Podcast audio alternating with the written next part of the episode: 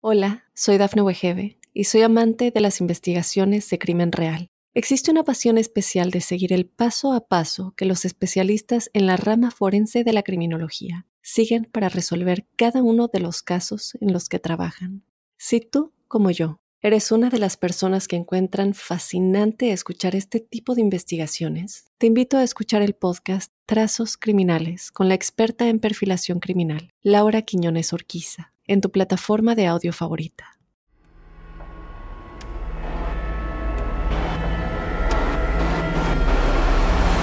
Observador Paranormal. Óyenos audio.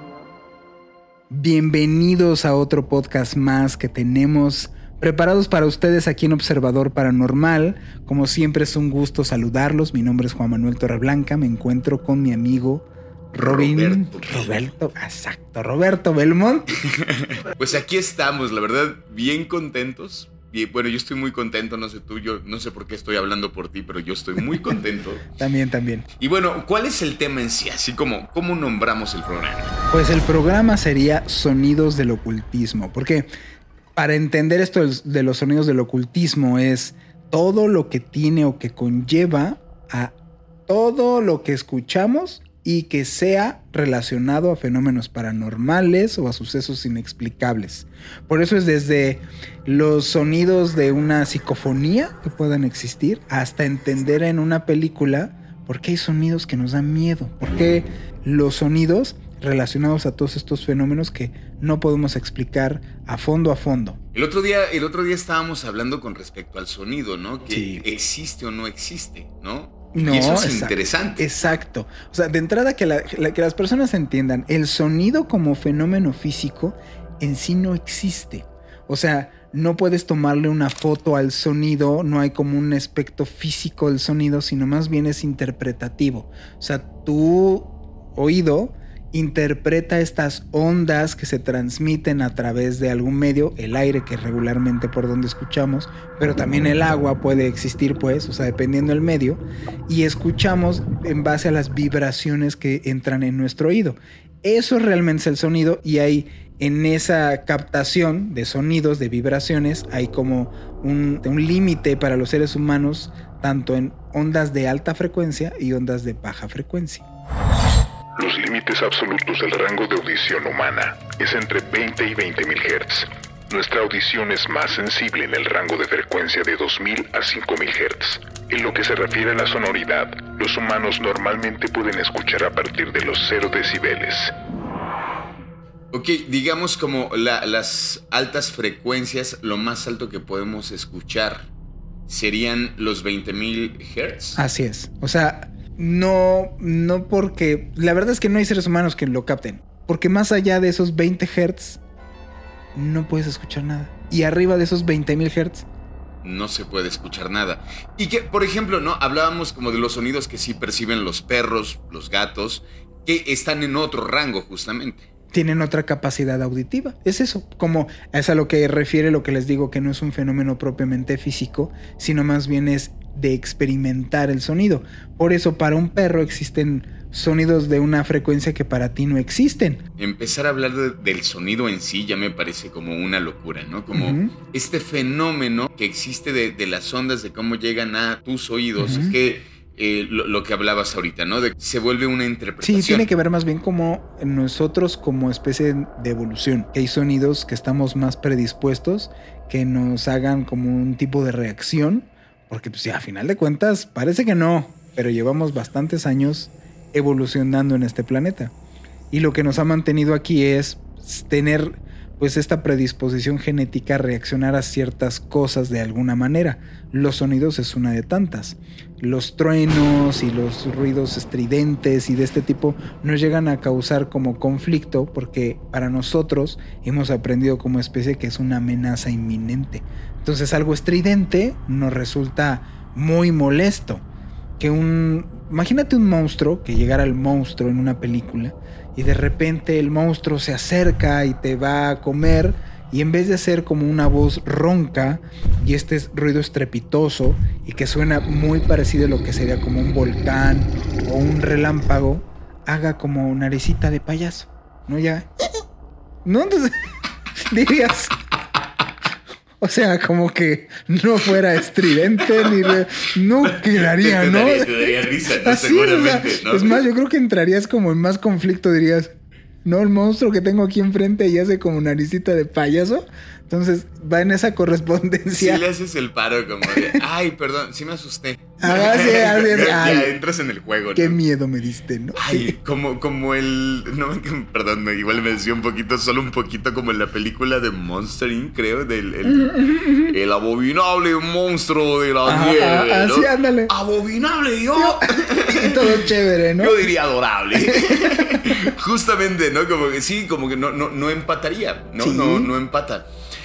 Bueno, ay, no sé. Pero aún así ya se me siente- llegaron un montón de dudas. Pero eso está bien. O sea, aún así se sienten las vibraciones, Claro, pues. exactamente. O sea, muchas de las composiciones, que pues eso es muy famoso, ¿no? De que se quedó sordito, por ejemplo, Beethoven, claro. se quedó sordo. Y pues cómo compuso, cómo sabía que iba a sonar bien, ¿no? A partir de la vibración. Porque él sentía las vibraciones. Por eso cuando empieza a hacerse o, o cuando empieza a volverse sordo, empieza a componer muchas obras con graves. Porque son las, las vibraciones que él sí llegaba a sentir. Pero sí, o sea, no porque realmente, hasta lo que voy, no porque realmente el sonido es un fenómeno físico, pero puede llegar, llega, llegas a sentir esas vibraciones que existen, pues. A mí me pareció también interesante como esta cuestión del sonido. El sonido como una forma medicinal, ¿no? Lo platicábamos el otro día, ¿no? Como esta cuestión del sonido de que puede ser curativo.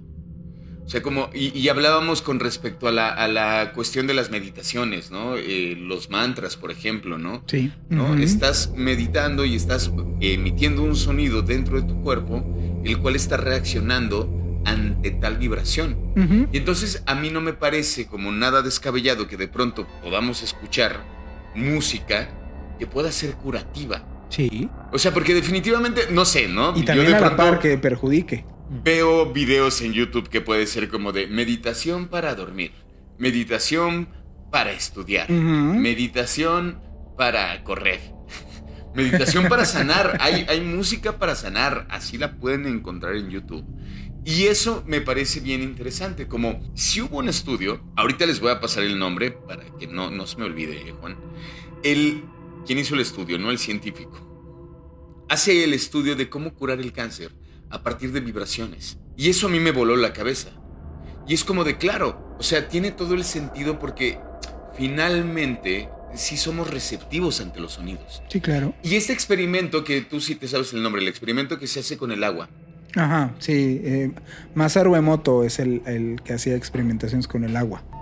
Graduado como doctor en medicina alternativa, conocido por sus experimentaciones con el agua, aseguraba que las palabras podían afectar de manera directa la configuración de este elemento. Sus estudios en la actualidad no se han podido validar por la comunidad científica. Hola, soy Dafne Wegebe y soy amante de las investigaciones de crimen real. Existe una pasión especial de seguir el paso a paso que los especialistas en la rama forense de la criminología siguen para resolver cada uno de los casos en los que trabajan.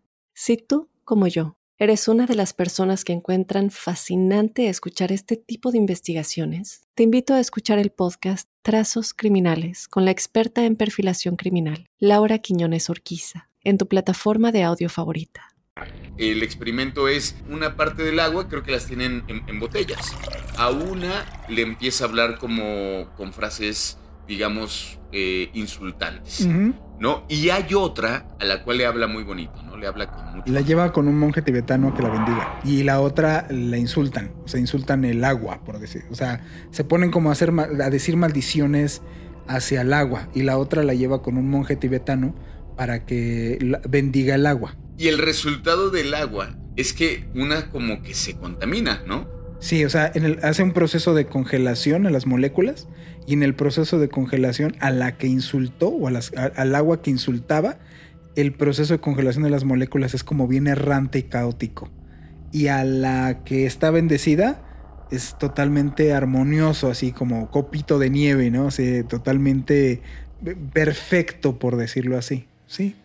Y entonces, en ese sentido, yo digo, bueno, claro, o sea, claro que a partir de ondas podrías curar un cáncer. No, lo, lo que hizo este, en, en, este experimento, lo que sucede es que no se cura el cáncer completamente. Digamos que la investigación hasta donde llegó se curaba a un 60%, uh -huh. pero de enfermos terminales. Lo curioso es que después ya no se sabe nada del experimento. Ya no se sabe nada del científico. Ya no se sabe nada de nada. Curiosamente, no sabemos por qué, pero curiosamente desaparece. Pero alguien retoma esa investigación y dice, claro, es que sí empezó a haber una, una, investigación con respecto a esto para poder curar el cáncer y decían, y se puede curar cualquier enfermedad. Y lo curioso, a mí lo que me parece interesante también es que llegan al, al mismo grado de curación uh -huh. con el cáncer, que es igual, llegan al 60% de curar a la gente.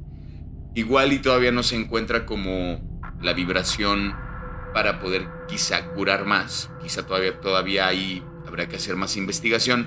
Pero también lo que pasó con estos investigadores es que desaparecieron también. La investigación desapareció. Qué raro. O sea, ¿por qué no me suena, por qué no me suena extraño, no? Cuando suceden esas cosas. Es cuando yo digo, no, ¿cómo crees? La, la, gente no desaparece por saber cosas. Y se suicidó de 20 puñaladas en la espalda, ¿no? claro, claro, ¿no? Esa, esas cosas sí pasan, por ejemplo. Sí. O sea, a mí entonces yo me pregunto todo lo que puede provocar el sonido en uno. Hay sonidos en los cuales pueden llegar a ocasionar estados alterados de conciencia. Hace algunos años se puso de moda las drogas auditivas, para quien claro, no sabe. Y claro. entonces era gente que se metía o, o escuchabas ondas que te pueden llegar a provocar desde estados alterados de conciencia, sueño REM, en fin, muchas, muchas alteraciones. Entonces estos sonidos eran creados como para tratar de alterar la percepción de las personas, se vendían como drogas convencionales, no sé, marihuana, pero auditiva. Sonidos de baja frecuencia, lo que pueden llegar a pasar, por ejemplo, en un aspecto científico, es vibrar igual que el, el, este, tejido acuoso que tienes en el ojo. Y entonces provoca que llegues a tener estas visiones de sombras en el rabillo del ojo. Entonces sí somos alterados físicamente por los sonidos. ¿Quién no ha visto esos videos en redes sociales en donde está un monito subido en una camioneta llena de bocinas hasta en el no te digo dónde? Y lo prende y hasta los cabellos le salen volando, ¿no? Sí, pero por supuesto. Porque son las vibraciones, justamente. Fíjate que hay otro video que seguramente ahí está también en las redes sociales. De este video pasa de un niño que va a brincar. Entonces lo intenta y no lo logra. Y entonces el siguiente momento es que lo va a volver a intentar. Pero de pronto a uno de sus compañeros se le ocurre como pararse y luego se paran todos. Le dan, o sea, como que lo, lo rodean al niño. Y entonces como que le empiezan a gritar, supongamos que le dicen ánimo si puedes. ¿No? Como de, creo que sí le dicen algo así porque lo vi subtitulado. Ajá. No, no, no, es que sepa ni japonés ni chino, ¿no? Okay. Pero como que sí le, lo, lo, lo, alientan a que pueda hacer el salto. Pero creo como lo importante que puede ser el sonido o lo importante que puede ser la palabra. Es que... En alguien más. Exacto. O sea, yo creo que más bien a lo que vas y que sí va por ahí es las intenciones. ¿Por qué, extrañamente, los ritos de invocación antiguos y que han, se han conservado con el pasar de los años lo que importa es precisamente las palabras que uno está diciendo, las intenciones con lo que uno, con lo, que uno lo dice, pero ningún ritual dice, dilo para adentro, ¿no? Este, dilo claro. con tus pensamientos, no. O sea, un rito de invocación, vamos a hablar de un rito de invocación, pues a la mala, ¿no? Los, los malos. Los ritos de invocación de entidades tienes que clamar a la entidad con tu propia voz para poderlo llamar no porque realmente donde se encuentra esta entidad te va a escuchar, sino la acción de tu palabra es la que realmente le llama la atención, o por lo que es llamado. Claro. No por el sonido, la vibración, sino por la intención que estás haciendo a la hora de clamarlo, de pasar a esta acción. Mira, cayó en cuenta ahorita en esto que decías, ahora quizá puedo entender esta frase que dice, el que no habla Dios no lo oye. Ajá, sí. Tiene, tiene todo el sentido. sentido. Sí, sí. O sea, sí. el que no habla, pero tienes que hablar. Habla, dilo. Todos los rituales, tú, tú, eres un libro de rituales de San Cipriano, ¿no? Que es así muy conocido, ¿eh? Tú Ajá. sabes de este no, librito. No, no, ese libro, bueno. Y más allá de empezarlo a leer, si tú lo que empiezas es a verbalizar lo que está ahí puesto, Y si estás en una intención para eso que estás leyendo, se empiezan a mover cosas. Mucho. Ahora imagínate esto, Polo, en canciones. ¿Qué efecto no va a lograr?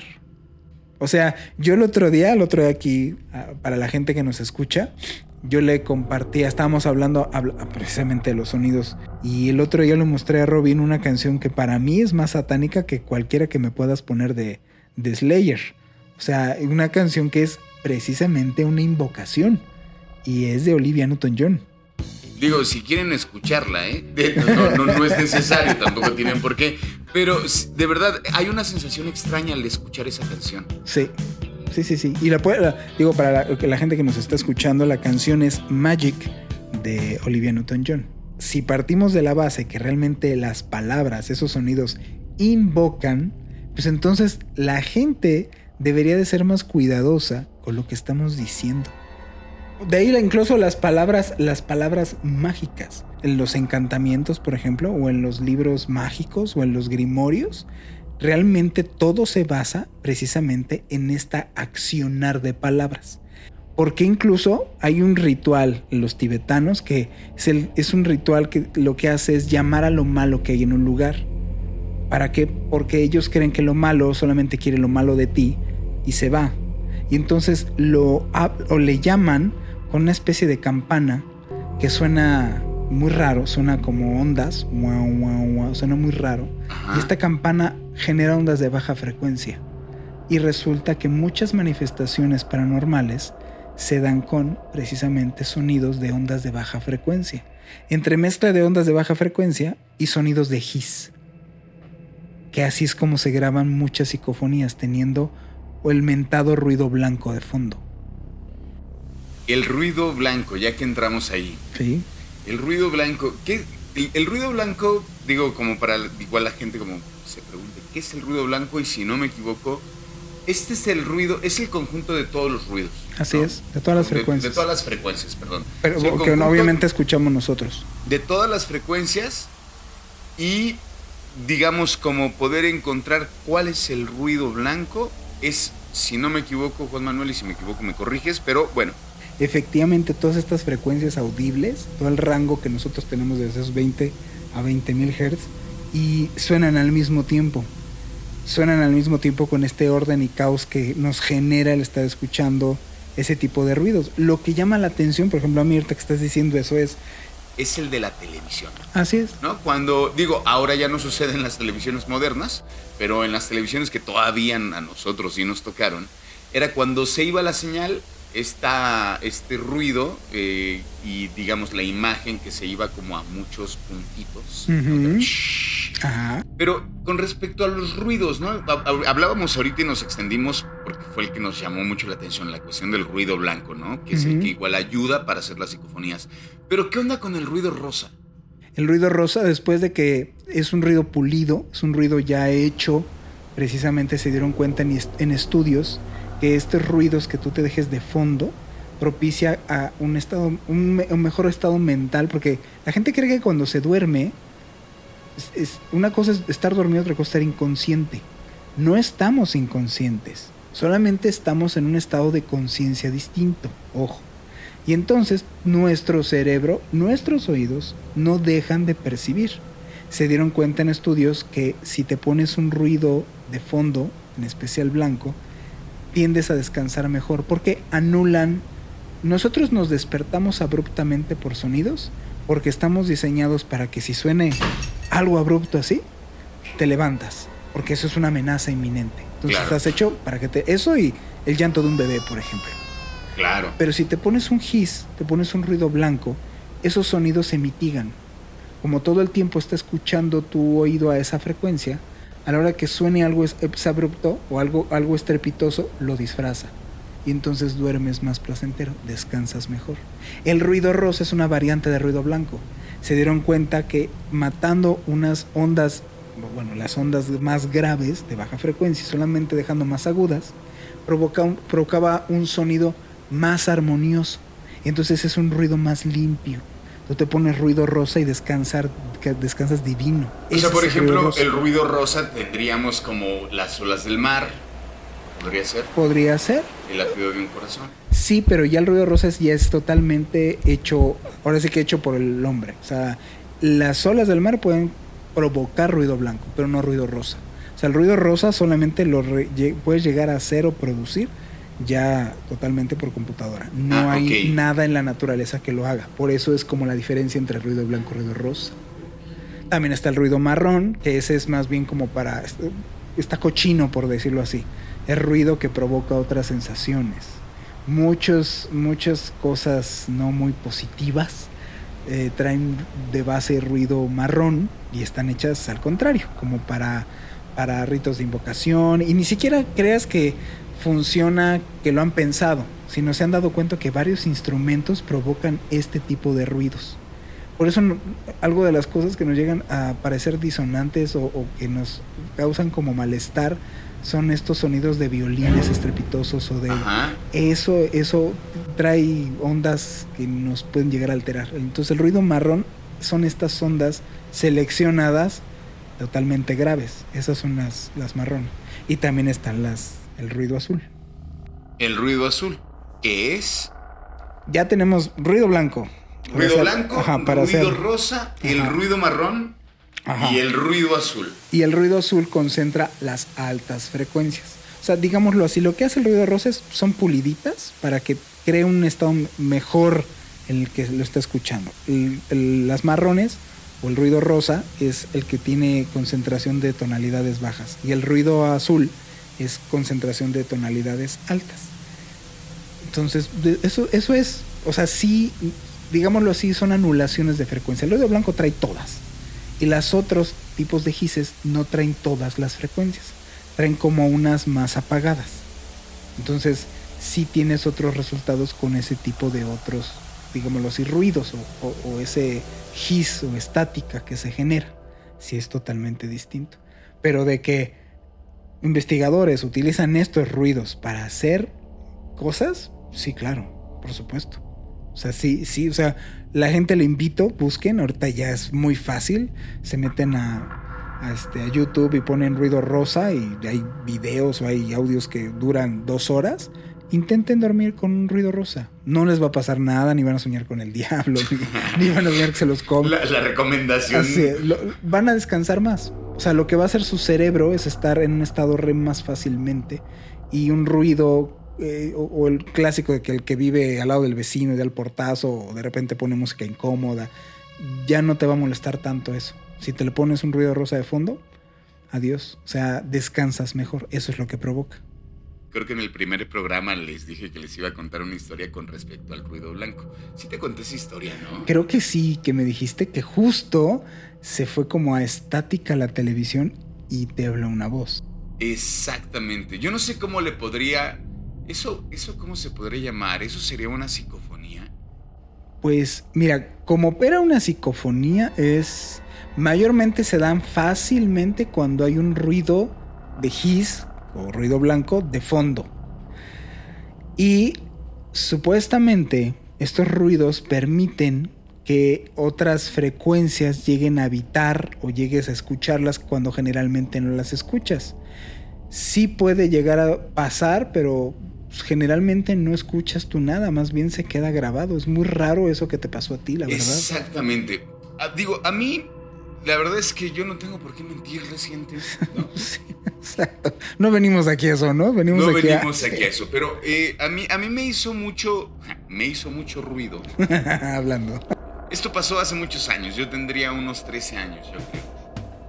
Eh, y lo curioso fue bueno, mi padre murió años antes. este, él murió dos meses antes de que yo naciera. De hecho, bueno, yo, pues yo no conocí su voz, ¿no? En ese sentido, porque tampoco hay grabaciones, no... No te creas, por ahí debe de haber alguna grabación de la voz de mi padre. Pero bueno, el punto es que yo tendría unos 13 años, lo recuerdo perfectamente, estaba en la sala de la casa de mi mamá no había nadie en la casa. Y entonces eh, yo estaba viendo Dragon Ball. Así me acuerdo muy bien, estaba viendo Dragon Ball. Y entonces de pronto se va la señal de, de la televisión, ¿no? Se va a, esta, a este ruido blanco acá. Lo que hice fue bajar, ¿no? Fue como de, bueno, le bajé. Pero justamente escucho una voz que solamente me acuerdo que empezó así. Me acuerdo de cómo empieza y cómo termina. Dice, hola Roberto, ¿cómo estás? Espero que... y tocan a la puerta. Entonces lo que hago como buen adolescente, pues no me, no me levanté, ¿no? O sea, como que fue como de... Ah", y así de ladito, y era una amiga de mi mamá. O sea, como de ladito abro la puerta y una amiga de mi mamá estaba ahí. Me pregunta por mi madre, me dice, ¿tu mamá? Le digo, no está, salió. Pero de pronto veo, recuerdo también muy bien esta parte, ella viendo la televisión de una forma extraña, o sea, no voy a decir con miedo, no voy a decir, o sea, con miedo no era, era algo extraño, algo, algo en su mirada que de pronto fue como volteó a ver la televisión, como, ah, porque de la televisión seguía, o sea, la voz seguía en la tele. ¿Y qué decía? No, no recuerdo, yo lo así un cachito así después, así que dijeras, bueno, alcancé a escuchar. Alcancé a escuchar. Esto va, eh, me pregunta no sé qué, se le queda viendo la tele, no sucede otra cosa. Eh, me dice, mm, luego vengo. Creo que sí le pregunté como le dejo algún recado, ¿no? Lo de siempre. Este, no, luego vengo. Y se va. Cierro la puerta, regreso a ver la televisión y sigue. Y de lo que recuerdo que la voz dijo, solamente quería saludarte. Espero que estés bien, cuida mucho a la familia, cuídate mucho Roberto. Quizá lo, de lo primero sí me acuerdo. solo quería saber que estás bien, cuídate mucho y cuida mucho a la familia. Sí, solo espero que estés bien, cuídate mucho, cuida mucho a la familia. Eso me lo recalcó. Cuida mucho a la familia.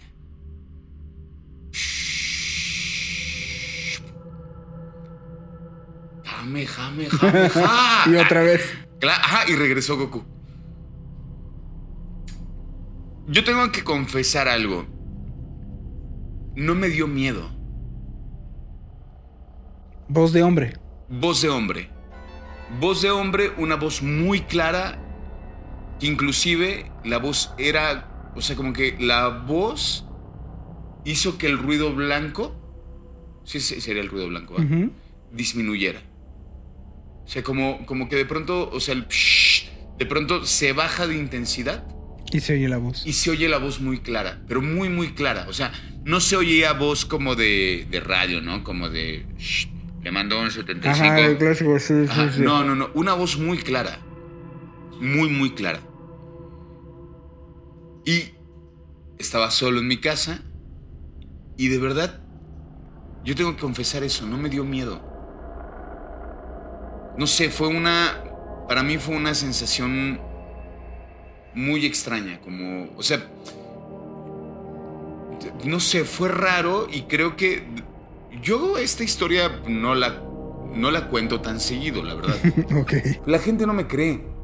Es que pasa cuando sucede, o sea, cuando suceden este tipo de asuntos, no, regularmente no se platican.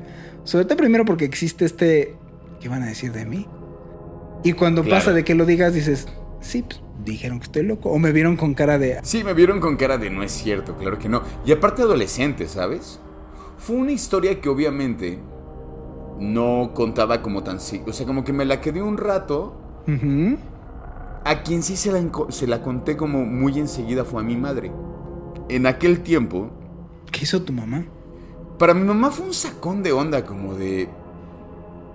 ¿Qué? Porque aparte en esos días como que mi mamá decía que mi padre se estaba apareciendo en la casa. Entonces de pronto pasaban estas cosas como de nos prendían la televisión, ¿no? Y que de pronto era como mi mamá en algún programa escuchó como de, si piensas que es un ser querido, pídele que haga lo contrario. Y entonces mi mamá dijo, a ver si es cierto. Y entonces le dijo, Roberto, si eres tú, o sea, si nos la prendieron la televisión así como de, Roberto, si eres tú, apágala.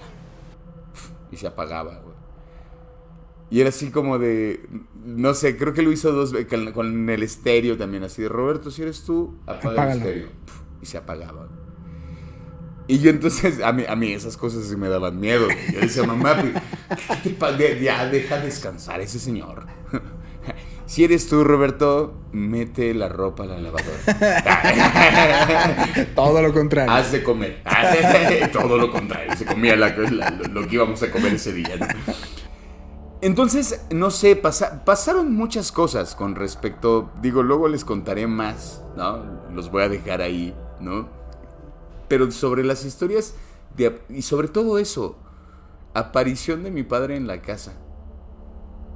Eso es extraño, eso es muy raro. Porque aparte nosotros llegamos a Aguascalientes después. Ok. Ay, sí saca de onda. O sea, hay investigaciones en los cuales, eh, para la gente que nos está escuchando, eh, se considera el padre de la psicofonía un señor que se llamaba Frederick Jergunson. Y este señor hizo como varias... Que, vamos a hacer un programa que, te- que trate meramente las psicofonías y les explicaremos ya más a fondo cómo es que este señor se dedica de ser artista, compositor, director, antropólogo, se dedica de lleno a este tipo de investigaciones. Y deja las bases para esta, como él le llamaba, comunicación trans, o sea, e, era, era transcomunicación. Las psicofonías son sonidos captados bajo técnicas de transcomunicación instrumentalizada, las cuales permiten si se desea contactar con personas ya fallecidas, considerada una técnica peligrosa si no es desarrollada de la manera más apropiada. Y entonces lo que me llama la atención es que mucha gente retoma su trabajo y deja como estatuto para poder tener una muy o, para tener una mejor audición en una psicofonía tenía uno que tener como hiss o un ruido blanco de fondo que te lo puede dar desde un chorro de agua corriendo, la lluvia, un día lluvioso, la estática de una televisión, que no es muy recomendable para varios porque según ellos este sonido no solamente eh, permite eh, que, eh, que ciertas ondas, digámoslo así, con malas intenciones se cuelen ahí, ¿no? Pero que sí exista este como ruido de base para que un, o un ruido un ruido constante, porque encima de eso es que las entidades supuestamente contestan. Lo que es de llamar la atención que te sucede a ti es que efectivamente cuando hay un ruido blanco puede llegar a suceder un fenómeno de psicofonía. Lo que me sorprende mucho es que lo que te sucedió a ti es que tú sí lo estabas escuchando y en ese momento. O sea, fue perceptible para ti, porque generalmente no es perceptible para uno. Se grababan estos fenómenos en cinta magnética. Y para, un- para la cinta magnética reacciona precisamente, acomoda a través de campos electromagnéticos. Es como su manera de, de- de explicar un poco la reacción que tendría con la cinta magnética, no, no en nosotros así. Tú llegaste entonces a escuchar así a tu papá. Qué curioso que la gente que investiga las psicofonías hace lo mismo que te pasó a ti para oír a gente que ya falleció.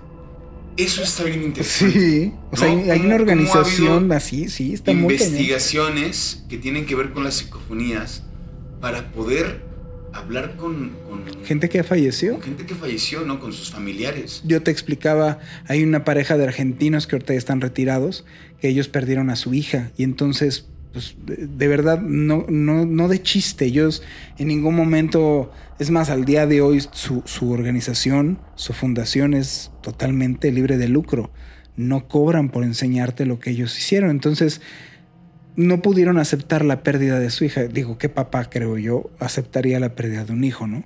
Y entonces ellos empiezan como a, a meterse en estas investigaciones de la transcomunicación instrumentalizada desde Frederick y entonces hacen su propio método para contactar a su hija.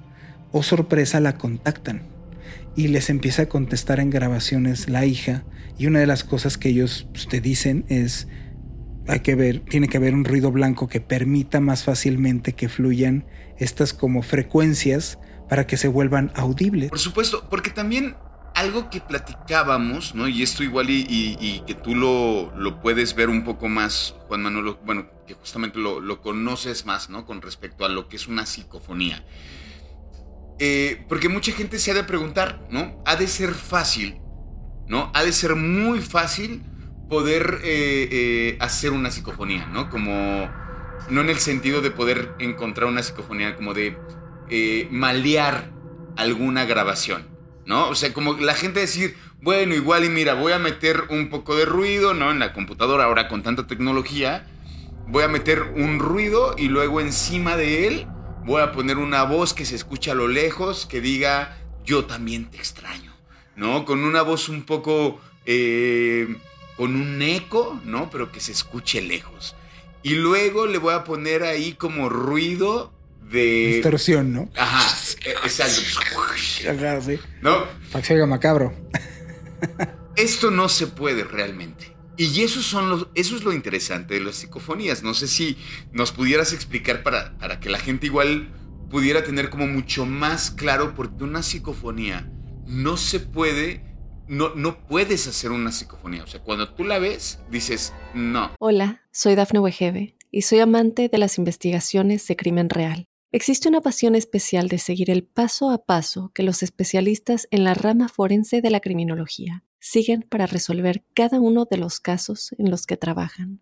Si tú, como yo, eres una de las personas que encuentran fascinante escuchar este tipo de investigaciones, te invito a escuchar el podcast Trazos Criminales con la experta en perfilación criminal, Laura Quiñones Orquiza, en tu plataforma de audio favorita. Esto no es. Exacto, justamente le diste el clavo cuando la ves.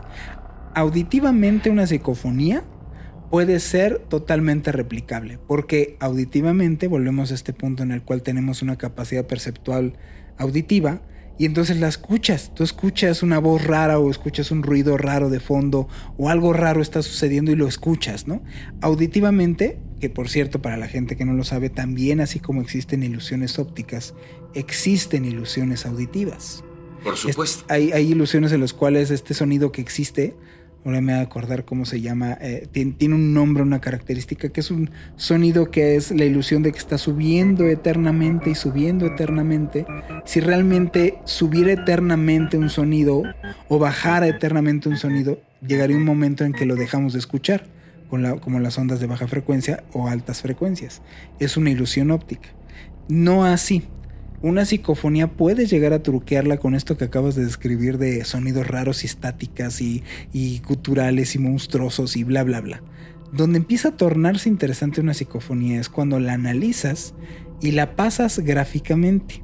Las personas que nos escuchan, que están escuchando en este momento nuestra voz, nuestra voz está emitida, y eh, obviamente por nuestra boca, y genera estas ondas que son registradas en estos picos como puedes llegar a ver en un ecualizador de sonido. Y estos picos es la manera en la cual se interpretan los sonidos en ciertas frecuencias y entonces gráficamente lo puedes llegar a visualizar. Ahí es donde ves el sonido, ves la frecuencia, ves el volumen que tiene el sonido, en fin, lo puedes llegar a graficar. Lo interesante de las psicofonías, que es a la hora que las pasas a analizar, tú tienes tu espectro de onda, ¿no? Tú tienes tu, gráfica donde ves todos los, todos los picos del sonido. En donde las psicofonías habitan es en el GIS. Y esto es bien importante de las cosas, bueno, de las psicofonías que yo tengo, que yo hice, que no puedo analizar.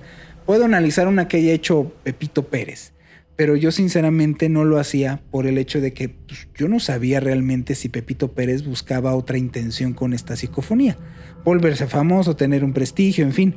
Yo podía analizar mi material. Y analizando mi material, también se lo he mandado a personas a que analizaran el material cuando nosotros hacemos investigaciones, es que lo que nos llegaba a contestar no lo emitía nada o sea, se escucha el sonido de una voz, el, sonido de una niña o de un monstruo o de bla, bla, bla. Pero a la hora de que tú lo ves gráficamente, está flat.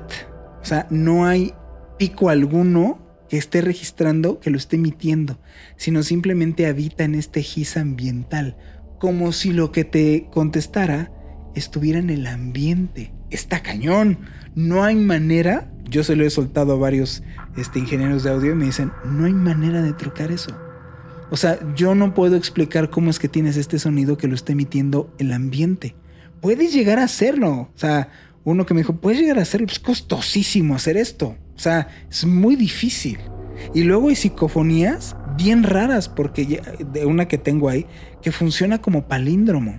Para la gente que no sabe que es un palíndromo, es dicen lo mismo al derecho y al revés. No te creo. Y ahí sí, sí. ¿Tú tienes Sí, una de esas? Así es. Que la volteas y dice lo mismo. O sea, la niña esta dice, estoy atrás de ti. Y volteas la psicofonía y dice, estoy atrás de ti. ¿Cómo? Exacto, dices, ¿cómo? Sí, y la volteas y dice exactamente Digo, yo lo sé mismo. que la gente nos está escuchando, ¿no? O sea, Sí, no- están no locos. puede ver como Digo, yo sé que la gente nos está escuchando, ¿no? O sea, no puede, no puede ver como esta, digo, pero seguramente lo han visto y si no lo han visto pueden ver como de cómo es que se ve el sonido, ¿no? O Así sea, en el sentido como de cuando uno graba. Así es. Y todo esto que nos explicabas, ¿no? Y eso es lo interesante, ¿no? Que no hay manera de truquear porque cuando tú metes un ruido, Ujú. Inmediatamente lo que te van a aparecer son estas gráficas, ¿no? O sea, van a ser estos picos donde el sonido está existiendo. Eso es lo interesante de la psicofonía, que sucede en este ruido, en Así este es. ruido gris, que no hay, o sea, no hay forma de poder, o sea, no hay como una especie de registro. Digo, igual estaría interesante poder escuchar a la gente, ¿no? Igual la gente si quiere escucharlo, igual y que nos diga, ¿no? Como, hagan uno, igual y para el especial de, de psicofonías, ya cuando nos, nos clavemos con la psicofonía, Metemos la psicofonía. porque me parece que aparte hay un montón de donde rascarle. O sea, eso es de programa completo. Hablando de sonidos. Y en este contexto, entendamos por qué los, hay sonidos que nos causan tanto repulsión como miedo. Porque hay sonidos que nos causan fidedigno miedo. En eso se basan todas las películas de terror. Utilizan y explotan esos recursos auditivos para provocar que te dé miedo. ¿Tú quieres perder que pierda el chiste una película de terror? Vela en mute y te vas a reír de todas. De Sí, pero todas, parece un por chiste. supuesto. O sea, la, la música definitivamente, o sea, todas las bandas sonoras que musicalizan las películas de terror, yo creo que definitivamente tienen un alto porcentaje para que la película funcione. Sí, sonido de ambiente y la música. Exactamente. La música es un actor más dentro de la película. Es como la icónica, la, la- la icónica, el, el icónico pianito, ¿no? Del exorcista. Que es un pianito, ¿no? Es O un pianito. pero esa tensión que creas entre, eh, justamente en esa progresión musical, obedece a que estamos predispuestos a sonidos que sí nos causan miedo. O sea, el sonido más molesto para los seres humanos es una mezcla entre los mosquitos y los sonidos de gritos estrepitosos. Entonces, si se fijan, muchos de estos sonidos son, o re- estos recursos de sonido son utilizados en las películas. Esa tensión gradual que hace el mosquito que empieza a que, que empieza a ser tan molesto, lo utilizan en las películas. Sí, los gritos también, ¿no? Tiene que ser como parte de las reglas de hacer una película de terror. Y que obviamente ya traemos nosotros, eh, seres humanos, un back todo el tiempo de referencias que no tenemos como muy conscientes que existen, pero que ya existen en este estado cultural. O sea, hasta el clásico icónico ruido del tiranosaurio Rex que nos regaló Steven Spielberg en su película, pues eso se ha replicado y replicado y replicado, porque es así de, es que tiene que sonar así. Lo curioso es que este señor se metió, pero a profundidad eh, con paleontología, para realmente sacar cómo sonaría un tiranosaurio Rex. O sea, si este animal existiera, analizó la fonética de los animales en base a su estructura ósea y es lo más parecido, si es que existió, a lo que suena un tiranosaurio Rex, a lo que ves en su película. Pero culturalmente ya lo traemos. O sea, ya sabemos que alguien poseído tiene que sonar de una cierta manera. O sea, ese rollo de el fantasma tiene que sonar así. Y si no suena así, pues eso no es un fantasma. ¿Quién te dijo? ¿No? O sea, o una entidad suena así. O el que me habló en la tele que acabas de decir tú. Sí, por supuesto. ¿Quién era? O sea, si realmente entonces era un fantasma, digámoslo así, que en este caso era tu papá, era tu papá que falleció. En algún momento lo oíste como que hablaba en. Roberto. Ajá, no, así, ¿no? O Claro. Roberto, ¿no? No, pues no. o Claro, sea, no. Hablaba clarito, tú lo acabas Sí, de por decir. supuesto. Sí, sí, sí. Sino que el ruido que se emite, lo curioso es que no tiene ninguna procedencia. Hay muchos registros de fantasmas o este tipo en el que empiezan así y se dan cuenta de, de que realmente no hay que emita ese sonido. Y lo tienen grabado. Entonces ahí es donde empieza, ahí es las preguntas importantes, donde el cerebro empieza a explotar. Y por ejemplo, eso? estas grabaciones, o sea, que se tienen, tendrían que estar, digo, me, voy otra vez con la cuestión de la psicofonía, tendrían que estar forzosamente en este lugar del sonido gris. No, lo raro es que ya en ese punto ya no, no están en ese, no están como es en ese gis sí se escucha algo que lo emite y gráficamente aparece. Hay pianos malditos que a cierta hora, malditos entre comillas, que a cierta hora tocan cierta melodía. Pero a la hora de acercarte, resulta que el piano a veces lo toca y a veces no. Eso es lo difícil de los fenómenos este, sobrenaturales, que no se sabe. O sea, si realmente ahorita no existiera este programa, se, llamaría Observador de lo Entendible. No se llamaría Observador Paranormal. Suceden estas cosas. O sea, te acercas al piano y nadie lo está tocando y suena. O a veces está tocándose el piano, pero no por nadie. Por ahora me parece que, que ya es, es suficiente. Esto fue Observador Paranormal. Mi nombre es Juan Manuel Torreblanca y me acompañó mi amigo Roberto Belmont pues bueno, nos encontramos en el siguiente podcast para descubrir más historias de lo paranormal.